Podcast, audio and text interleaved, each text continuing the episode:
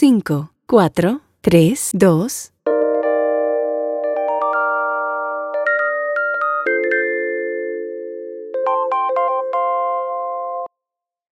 Hola a todos, ¿cómo están? Hace tiempo que no hago algún episodio por las vacaciones y así ya saben, ¿no?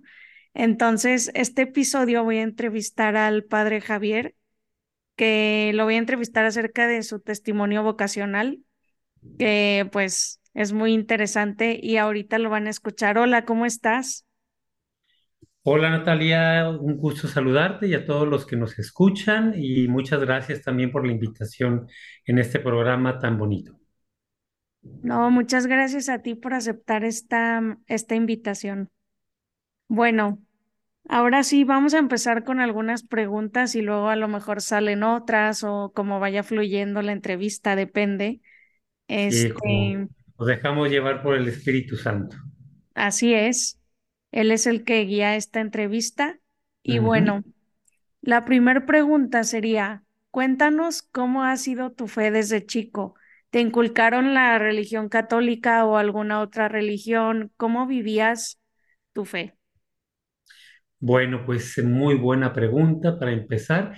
Y yo creo que mi fe pues se la debo a mis padres, porque mis padres eran profundamente religiosos, los dos pues ya, ya están en el cielo.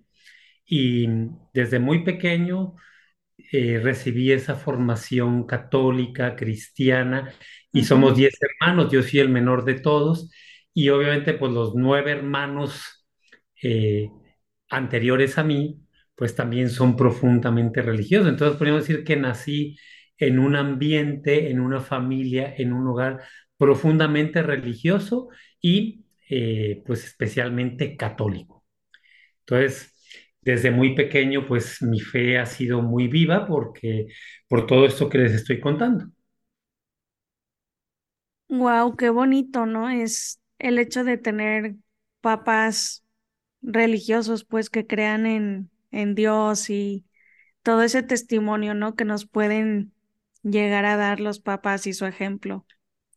Sí, sí, bueno, y de hecho, porque yo he tenido la oportunidad de trabajar con muchos jóvenes, con muchas familias, y normalmente la, la mamá suele ser muy religiosa, suele ser, Sí. pero el papá no tanto.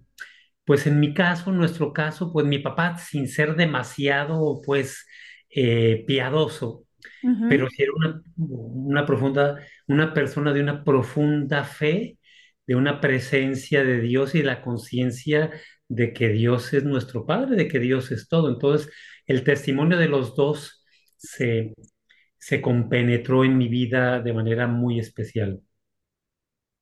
Wow, qué bonito. ¿Y alguna vez te alejaste de Dios? O sea, en cualquier etapa de tu vida, ya sea en la adolescencia, que te hayas querido como revelar o en cualquier etapa o nunca. Sí, sí, sí. Yo que de adolescente, pues precisamente adolescente significa eso, ¿no? Que, que adoleces de muchas cosas y estás un poco como eh, desubicado, intranquilo. Y, y sí, eh, en algún momento, pues estando sobre todo en- en- ya estudiando en la universidad, eh, en Monterrey, yo fui a estudiar a Monterrey, uy, sí fue un momento de, de un poco de desequilibrio, porque, porque yo venía de un hogar, como digo, bastante católico, mi ciudad natal, que es Aguascalientes, pues es una ciudad sana y todavía se conserva sana dentro de lo que sabe, dentro de lo que cabe. Y llegar a otra ciudad y estando solo, solito, pues con mis amigos, eh, pues un ambiente a veces un poco pesado. Entonces, sí fue un momento eh, fuerte para mí y que por cuestiones de Dios me puso en un grupo carismático, que pues la verdad no es que yo sea muy amigo de los carismáticos, eh, pero y pues me salvaron, me salvaron porque Wow. incluso ahí fue donde en parte pues me vaticinaron la vocación. Eh, entonces eso fue pues un milagro de Dios, francamente. Sí, es que yo siempre he pensado, bueno, yo soy universitaria en este momento y siento que ahí es cuando sales al mundo, ¿no? Que rompes tu burbujita y que es cuando realmente se pone a prueba tu fe, ¿no? Que dices, ay, yo sí salgo, por ejemplo, yo que me fui a Guadalajara, tú que te fuiste a Monterrey, ya es la responsabilidad de cada uno de nosotros si voy a misa, si no voy a misa, si practico, si hago tal cosa, no como en secundaria, primaria que nuestros papás nos llevaban, ¿no? De la mano. Y pues ahí es cuando verdaderamente fundamentas tu fe, ¿no? Y ves a lo mejor compañeros que no creen en Dios. Y a veces es fácil que te confundas, pero yo creo que con la gracia de Dios y qué bueno que te puso ese grupo para que pudieras seguir. Sí, sí, sí, porque pues el ambiente era bastante pesado, mucho, pues los de mi ciudad y algunos en la universidad pues les gustaban mucho el, el, trago y todo lo que hay en torno al trago. Incluso alguna que otra vez me ofrecieron droga. Y, pero mira, de verdad que, que el grupito de los más cercanos que yo tenía de Aguascalientes eran personas muy sanas que me protegieron y que también pues yo los protegí, nos protegíamos mutuamente, eh, pero sin duda se pone a prueba la fe y, y, es cuando uno agradece las bases que te dieron porque cuando llegan esos momentos de prueba pues estás preparado para afrontarlas. Sí, muy de acuerdo. Y bueno, ¿siempre pensaste en ser sacerdote?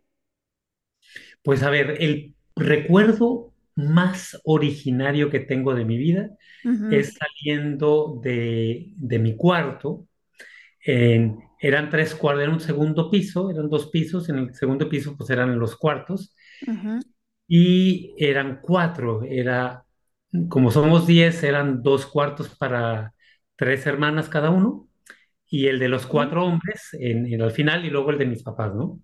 Entonces, recuerdo que tendría como cuatro o cinco años, salí de mi cuarto y sentí que Dios me pedía algo diferente a los demás. Obviamente a esa edad pues no tienen ni idea de qué se trata, pero, pero sí sentí en mi corazón como que Dios quería algo diverso para mí. Y eso, pues con eso quedé, me marcó toda mi vida, ¿no? Desde muy pequeño y ya después, pues estuve en Irlanda eh, cuando tenía 11 años y ahí fue donde me invitaron a, a seguir la vocación. Yo, si te soy franco, yo no quise en ese momento porque pues yo era un niño, un niño medio fresa, entonces un niño medio fresa, dejarlo todo es muy complicado. Y, y no, no, yo, yo, dije, no, yo lo siento, pero no. Y, pero la semillita pues la volvieron a sembrar y ahí quedó la semillita y no fue precisamente hasta que ya en el último año de bachillerato, de prepa, tuve novia, nos queríamos muchísimo. Cuando yo estuve en Monterrey, pues seguía con mi novia, pero aunque tenía mi novia y bueno, pues dentro de lo que cabe me iba bien en la universidad, pero sí me acordaba de esos dos eventos, de cuando fuera muy pequeño y después cuando tenía los 11 años. Y como que sentía un vacío y siento que fue a través de lo cual Dios se valió para pues para hacerme ya más profundamente ese llamado. ¿Y cómo fue ese llamado así un poquito más específico? O sea, ¿cómo, ¿Cómo, fue? A ver, Ajá. Eh, pues bueno, yo tengo una hermana consagrada, sí. se llama Rosa María, que es una santa, en verdad. Ella es 10 años mayor que yo y se consagró 10 años antes que yo. Y yo la verdad la admiraba muchísimo. Entonces también fue otra semillita que Dios fue poniendo en tu, boca, en tu corazón. Como que la vocación no es que sea un flashazo y ya, sino que como que son diversos signos que Dios te va mandando. Y eh, entonces otro signo fue mi hermana y luego a los cinco años otro, un primo que para mí pues era lo máximo porque era el, pues un joven que todas las niñas detrás de él, súper deportista, músico, eh, súper buena gente, pues como que no te imaginas que una persona así vaya a ser sacerdote. Sí. Y a los cinco años de que se va mi hermana y yo regresando de Irlanda, pues mi primo se va con los legionarios de Cristo. Y la verdad que para mí fue impactante, porque uno se imagina que la vocación es para quien no sirvió para nada en el mundo, no le queda otra más que consagrarse a Dios y eso me impactó bastante. Y entonces ya en Monterrey, con la confusión que yo te decía del ambiente tan pesado, de sentir ese como vacío, fue cuando eh, me invitaron a ese grupo carismático. Es la única vez que yo, solamente fui una vez, pero pues estando yo en esa situación me invitaron y dije, bueno, pues claro, voy, ¿no? Pues, Como que lo necesitaba. Entonces, estando ahí, pues me, me recibió un joven y pues bueno, ya lo saludé y tal. Y después, en un momento de la reunión, pues nos pusieron por grupos. Éramos como dos en cada grupo. Y eh, apagaron las luces y empezaron ahí pues a hacer oración y tal. Y en un momento, el que dirigía el grupo, que fue el que me recibió, me dijo, delante de todo, dice, Javier, se ve que Dios te está pidiendo algo, dáselo. Y él, pues ni sabía mi nombre, nunca lo había visto. Y, y yo digo, oye, como que, como que es increíble que, que haya sucedido algo así. O sea, de verdad, Sí. más claro que eso, pues, ni el agua. Entonces, justo a los dos meses o al mes de esto, mi primo que estaba en Roma, mi primo que se había ido al seminario, pues regresó a Aguascalientes para los 25 años de sus papás. Obviamente, pues yo fui a Aguascalientes y estando ahí, pues le dije, oye, me está pasando esto y tal, y, y, y me dijo, no, no, tranquilo. Entonces, él me contactó con un padre, el padre Baristo, digo, el padre Ricardo Sada, Sí. y ya pues él me, me ayudó, me contactó allá en Monterrey, porque pues estaba en Monterrey, y ya me invitó al candidato, perdón, me invitó a una convivencia. Sí. Como yo tenía mi novia, pues fue súper difícil porque pues eran vacaciones y no la veía, entonces irme en vacaciones a una convivencia en vez de con ella, pues no fue fácil. Eh, y estando en la convivencia, no, realmente fue algo increíble. Como que lo vi muy claro, de verdad, cómo pues la vida de un sacerdote era mucho más bonita de lo que yo me imaginaba, porque a veces es como que uno no opta por esa vocación porque se imagina que es lo peor que te puede pasar. Y, y pues no, la verdad es que fue tan increíble que yo dije, no, pues esto es lo mío. Y después me invitaron al candidatado y en el candidatado, pues aunque al inicio tampoco quería porque yo estaba muy enamorado Enamorado. así es, pues no pasaron 15 días y, y, y todos llegamos como que, ay, ojalá que no sea lo nuestro. Como que decir, bueno, me, pues por lo menos intenté y ya vi que no. Y después de 15 días todos deseábamos que sí fuera lo nuestro. Entonces, eh, pues así fue el proceso, ¿no? Como te digo, es un proceso, no es que sea que un solo momento, no. Y bueno, es por decir algunos, ¿no? Obviamente ha habido muchos más, pero creo que de alguna manera son los más importantes que sucedieron en mi vida. ¿Y cómo le dijiste a tu novia? O sea, ¿cómo le hiciste? ¿Cómo reaccionó? Pues no, no fue nada fácil porque porque pues nos queríamos mucho, ¿no?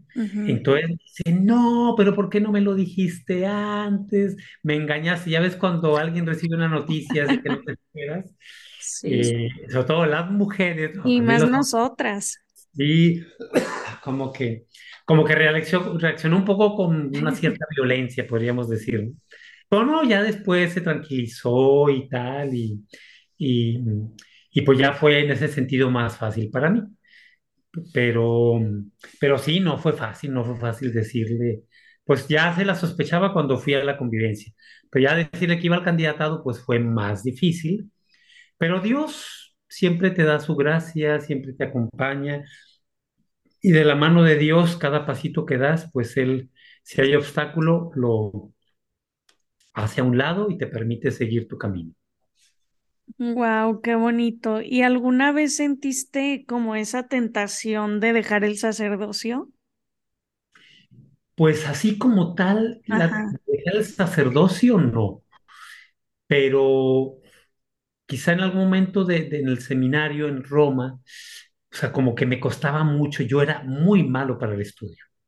Y por otro lado, pues sí me costaba un poco la disciplina, algunas cosas, y también como que uno no acaba de desprenderse de todo, sobre todo de sí mismo.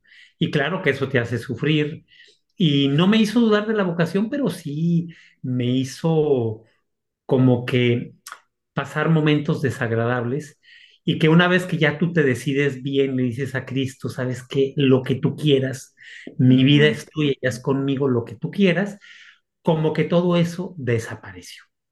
Gracias a Dios y, y cada día y cada año me siento mucho mejor en mi sacerdocio y más pleno, más feliz, más alegre, aunque pues ciertamente a veces Dios te prueba, pero, pero pues lo importante es estar con Él y mientras tengas a Cristo y, y simplemente trates de agradarle a Él, pues todo lo demás la verdad es secundario. O sea, uno tiene lo mejor que puedes tener y que no es necesario para ser sacerdote para eso, pero como sacerdote pues obviamente tu vida es exclusivamente para Cristo. Y eso, pues no creo que pueda haber algo más grande en tu vida que entregarle tu vida totalmente a Él. Sí, concuerdo, porque Él es como la felicidad, ¿no? Él es la plenitud. Sí, pues Él es Dios, o sea, nada más ni nada menos Sí. Dios que se hace hombre y que te acompaña en la Eucaristía, se queda contigo y además te elige para ser su sacerdote. Pues la verdad es que eso, pues eso no tiene comparación con absolutamente nada. Y Cristo, pues siendo Dios, es la plenitud del ser humano. Entonces, el, el- no hay ser humano más perfecto que Jesucristo y por eso, y que no solamente es un modelo allá lejos, no, sino que es Cristo que está vivo y que puedes hablar con Él y pedirle ayuda, pedirle consejo y pedirle perdón también cuando te equivocas y decir, oye Señor, mira, me equivoqué en esto, pero bueno, ayúdame a superarlo. Entonces, pues es una relación tan bonita con Cristo que pues eso lo vale todo. Wow. Y bueno, ¿qué le dirías a alguien que siente la vocación al sacerdocio o a la vida consagrada, pero que tiene miedo como de dar el paso o no identifica como bien qué show? Sí, sí, sí, no, pues una pregunta muy, muy interesante también. Pues yo lo que le recomendaría es que, que sean libres y que no se dejen esclavizar por el miedo. Yo creo que el miedo, pues es una de las tentaciones más grandes del demonio y además es una mentira, porque el miedo es totalmente infundado. O sea, ¿qué mal me puede pasar si yo busco lo que Dios quiere para mí. Porque para empezar, sentir el llamado no es igual a ser, a ser elegido. Ya el mismo Cristo le dijo, muchos son los llamados y pocos los elegidos. Entonces, si yo busco eh, saber qué es lo que Dios quiere para mí, ¿qué pierdo? No pierdo absolutamente, ¿qué me puede pasar? Y si Dios me llega a llamar, pues es verdad que uno tiene que dejar tantas cosas, pero siendo realistas, uno tarde o temprano lo va a tener que dejar todo. O sea, Sí, realmente sin nada vinimos a este mundo, sin nada nos vamos a ir de él y realmente no tenemos nada ni a nadie. Lo único que tenemos es a Dios, porque en cualquier sí. momento la vida te cambia, en cualquier momento te puedes ir a bancarrota, bancarrota total. Entonces, o sea, realmente, pues, ¿miedo a qué? ¿Verdad? Sí, muy cierto. ¿Y te han movido a muchas partes en estos años de sacerdocio o solo has estado en algún lugar? Pues a ver, desde que entré, pues ya de, de entrada salí para España Entonces yo soy de Aguascalientes, entonces fui para Salamanca, España, estuve allá tres años, después fui dos años a Roma, Italia, y bueno, conoces toda Italia, es algo increíble, que también es una gracia de Dios muy grande, porque yo que también, volviendo a la pregunta anterior, bueno, es verdad que, pues, ¿qué me puede dar miedo? Pero por otro lado, todo lo que tú recibes, pues no tiene comparación. Entonces, cuando me iba a imaginar estar en España, conocer que es precioso, e Italia, pues ni se diga, increíble conocer pues el Vaticano, estar con el Papa, con toda la Iglesia Universal, conocer Mm, tantos lugares que son increíbles, que cuánta gente daría lo que fuera por conocer esos lugares, y pues yo lo tuve gratis, gratis, ¿verdad? Luego después volví a México dos años, trabajando en Guadalajara precisamente, Trabajé dos años en Guadalajara, algo increíble porque pues estaba con el padre Mora, el padre Juan Pedro Sí. No, que, que fueron padres no increíbles y que yo me la pasé muy bien. Yo diría que los mejores dos años de mi vida fueron los de Guadalajara. Y luego Claro. Colombia, fui a Colombia, que es un país increíble. No, no, qué país tan espectacular. Y sobre todo el primer año en Colombia fue increíble, porque llegamos todos a empezar de cero, nos tocó fundar en Colombia. Y en Colombia estuve Ujú, 24 años, pero bueno, también fui a Venezuela, desde Colombia, Panamá. Eh, y luego me trasladaron a Ecuador y estuve tres años en Ecuador, también muy bonito. Pues no tanto como Colombia, porque Colombia es el non plus ultra, pero no, también Ecuador es súper bonito. Y, y luego pues ya tengo un año y medio aquí en Cancún, que también nunca me imaginé estar en Cancún. Una playita a gusto. Pues bueno, no es que esté en la playa, la verdad que he ido muy poco a la playa, pero, pero ya de estar aquí pues es maravilloso y, y, y espero pronto pues poder visitar más las playas. Pero entonces sí, claro, Dios, Dios te da la gracia de conocer pues muchos lugares y países. ¿Y qué opinas de la gente que dice, bueno, no de la gente, sino de la de la pregunta del hecho de que hay gente que dice que que las monjas y los curas y los consagrados y consagradas son aburridos, o sea, que sus vidas son aburridas. Pues sí, precisamente era una de, de mis prejuicios, ¿no? Por lo que yo cuando tuve 11 años me dijeron, ¿quieres irte al seminario? Dije, no, pues que voy a perder mi vida, ¿no? No, no, no. Entonces, como uno tiene esa imagen, y te digo, uno tiene esa imagen porque no conoce, pero, pero pues ya una vez que uno conoce, no es, de verdad, yo digo hasta que la vida menos aburrida es la de un sacerdote, o sea, no paras. Y es lo que yo llevo año y medio aquí en Cancún, que por cuestión de salud no he ujú, podido salir, pero no paras, o sea, tienes una cosa que hacer y tal, y, y, y al contrario, o sea, mi- al menos la mía, mi vida es completamente eh, dinámica aunque ujú, esté encerrado, porque llevo año y medio encerrado, pero pues no por eso voy a dejar de ser dinámico. En la claro. vida de todos mis compañeros, no, es que no paran. Tú ves a los padres, no tienen un segundo para respirar, o sea, de verdad, si el día tuviera 30 horas, los trabajarían perfectamente. Entonces, entonces no, al contrario, yo creo que la vida de un sacerdote, de una religiosa, de una consagrada, en lo más mínimo es aburrida y te digo, sobre todo es muy, muy variada o al menos yo es lo que he tratado de hacer en mi vida y lo que le infundo a los jóvenes, como que tiene que ser integral, o sea, tienes tiempo y sacarle tiempo para tu oración, que es lo más importante, pero tiempo también para estudiar, tiempo para leer, tiempo para servir a los demás, tiempo para compartir con el prójimo, tiempo para descansar. Entonces, pues eh, eh, creo que la vida de todos nosotros en el seminario, en la vida religiosa y consagrada, pues es muy completa. Entonces eso hace que tú te sientas bien y que te estés formando integralmente como ser humano. Wow. Y ahora por último, tú escribiste un libro, ¿verdad? O dos. Sí, llevo ya dos, dos libros escritos. ¿Y de qué se tratan? O sea, uno es de sacerdocio pasión extrema, ¿no? Algo así se llama. Sí, sí, sí. Sí, que ese libro precisamente cuenta anécdotas de Ajá. un como sacerdote, ¿verdad? Y que precisamente lo escribí porque yo jamás me imaginé escribir un libro porque porque nunca me lo imaginé, pero los mismos jóvenes me ujú, pidieron, me obligaron a escribir un libro, porque como yo les contaba muchas anécdotas, entonces me decían, no, padre, tiene que escribir un libro, son buenísimas sus anécdotas y tal. Sí. Entonces fue que me animé a escribir el libro y después, como me fue también con ese libro, escribí otro eh, que se llama El gran ilusionista desenmascarando a Satanás. Y que pues es pues también escrito para jóvenes, porque es de hecho el diálogo con un joven y, y, pues va hablando diversos temas para jóvenes, pero a partir del tema pues del satanismo en cuanto que es el contrario de Dios, pero lo que me importa no es Satanás, sino Dios. Cristo. Y, y entonces sí, efectivamente son los dos libros y no sé si escriba alguno más, pero bueno, de momento son esos dos. Wow. Y sí es muy importante, ¿no? Saber la acción del mal espíritu del demonio en el mundo, ¿no? Como para no caer, para caer lo menos posible.